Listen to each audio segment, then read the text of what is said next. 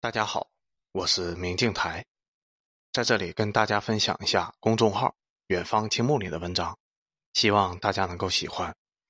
对文章感兴趣的朋友，也可以直接关注他的微信公众号“远方青木”。本期文章的题目是“穷人没法用的数字教育，我们不需要”。文章发表于二零二一年十月八日。这几年，数字教育很火。首先，素质教育肯定是很好的，大方向和大概念上肯定是没有问题的，但素质教育却被喷得很惨，普通的群众极其的反感。这不怪普通群众不懂素质教育，而是中国现在的素质教育已经偏离了初衷。搞素质教育是可以的，但不能只认钱呢。素质教育的初衷是什么？打破应试教育对学生创造力的桎梏，让他们具备智慧，敢于创新。德智体全面发展，这个初衷一点问题都没有，每一个字都没有问题。但落实到实际，什么才叫素质教育？怎样才能够实现素质教育？这问题就很大了。群众看到的素质教育是完完全全为有钱人准备的，和自己毫无关系，甚至是专门为了压制自己而设计的。为什么马术、钢琴、冲浪可以被称之为素质教育，而足球、踢毽子？打台球就不是素质教育，为什么到非洲做慈善，到南极做科考就是素质教育，而在地里面捏泥巴，到路边挖杂草就不是素质教育？为什么到欧美搞所谓的游学就是素质教育，而在本地逛街就不是素质教育？学校说打台球是玩物丧志，会毁了孩子的一生，那打马球难道就能激发孩子的创造力，让孩子受益终身吗？各地推出所有的林林总总。尝试的无数种素质教育的方式，我总结出来一个规律，那就是有钱人玩得起的才叫素质教育，人人都打得起台球，所以台球永远不可能是素质教育。没有几个人打得起马球，所以马球可以是素质教育。马球的球不贵，但是马贵，适合儿童骑乘，以便搞素质教育。在幼童时期训练的矮小马更贵，马球、马术。和马沾边的一切都很贵，尤其是可以供孩子使用的马。这个搞素质教育的孩子真的很勤奋，为了选一匹合适的马，要赶飞机，在飞机上还要争分夺秒的补作业。不过很奇怪，为什么他乘坐的飞机上会有沙发？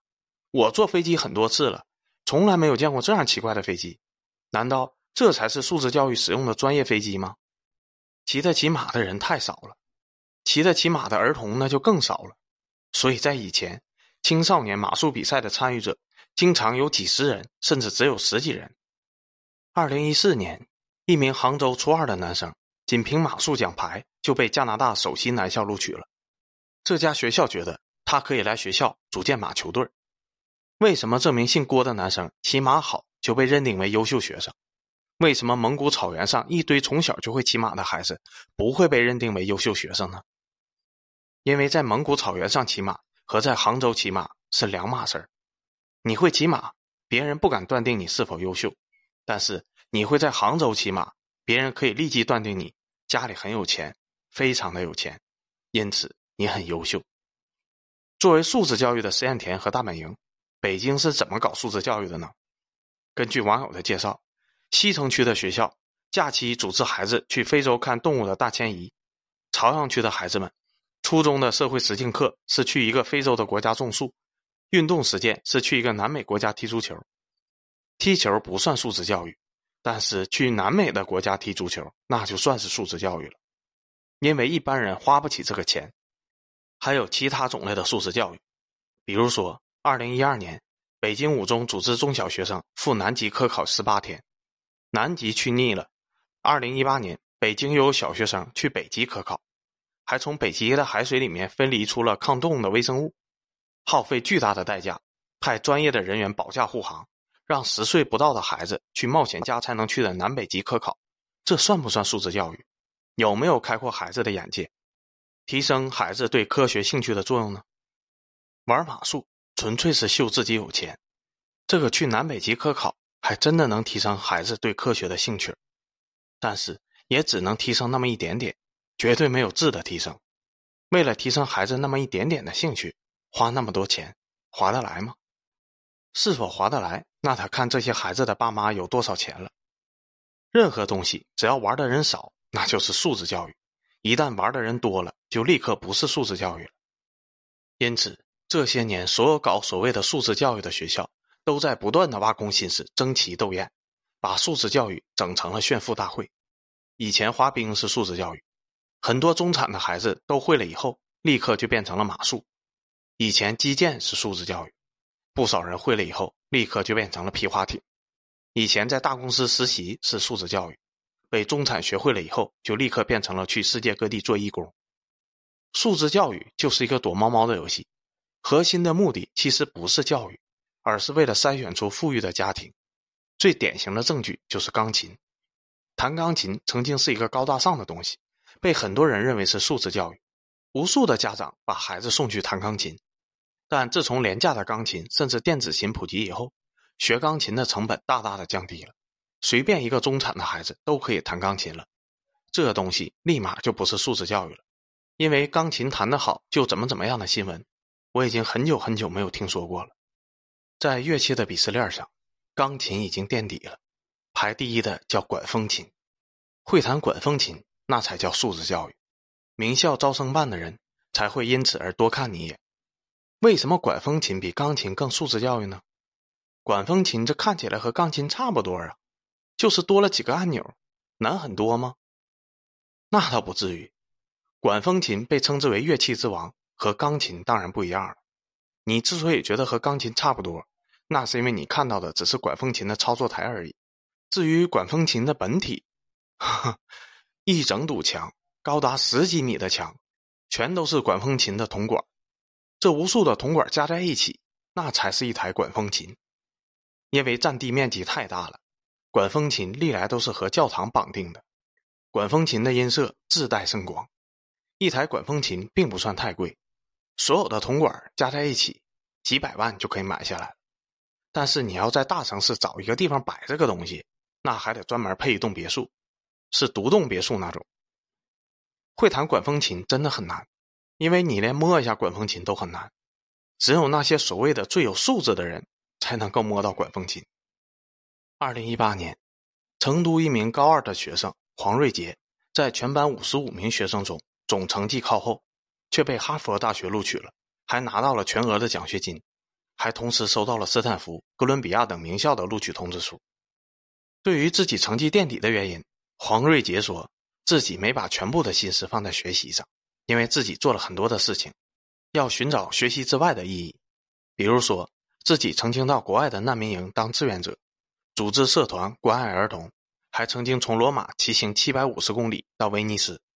因为这些，哈佛、斯坦福、哥伦比亚等名校就如此一致的认定他是优秀的人才，甚至可以无视成绩。这些名校招生办的人没有眼瞎，是不是素质高，是不是有社会责任心，这可先不谈。但是这简历一看，我就知道这孩子真他妈有钱。我相信哈佛招生办的审核官也能够看到这一点。中国可以搞素质教育，但不能学着美国那样，以素质教育的名义搞权贵教育。会骑马，会弹琴，会说多国外语，这就是素质教育了。素质教育的本质，难道不是塑造一个人的世界观、人生观、价值观，增强一个人的核心修养吗？训练一个人弹琴、骑马以及琴棋说话等等，这不是素质教育。而是技能教育，这并不比应试教育好多少，而且对于增强中国的国力毫无作用。会在杭州骑马，素质就高了吗？人家农村孩子还会种地呢，你会吗？凭什么会种地的技能不算素质教育？就凭学这个技能花钱不够多吗？大城市里的有钱人，在给自己的小孩上一千块钱一小时的礼仪课的时候，说这个能提升个人的素质，而云南昭通八岁的留守儿童。为了上学，成为了冰花男孩，顶着狂暴的风雪都绝不放弃。论精神力的强大，论意志力的坚韧，冰花男孩的个人素质远胜于上礼仪课的有钱孩子。但没有人认为这个和个人的素质有啥关系。踢毽子、跳皮筋儿、打台球等平民的游戏，永远都不可能成为素质教育的载体。原因只有一个：穷人玩得起。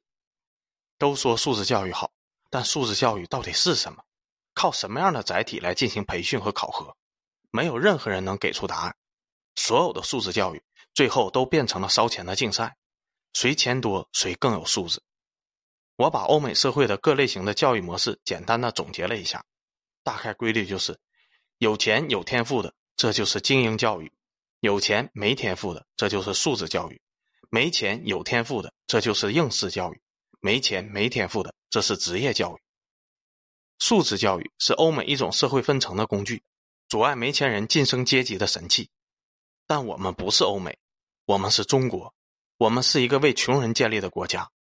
在没有找到适合穷人进行素质教育的方法前，能否先不要搞这东西？穷人没法用的素质教育，我们暂时不需要，以后也不需要。文章到这里就结束了，感谢作者的分享，我们下期再见。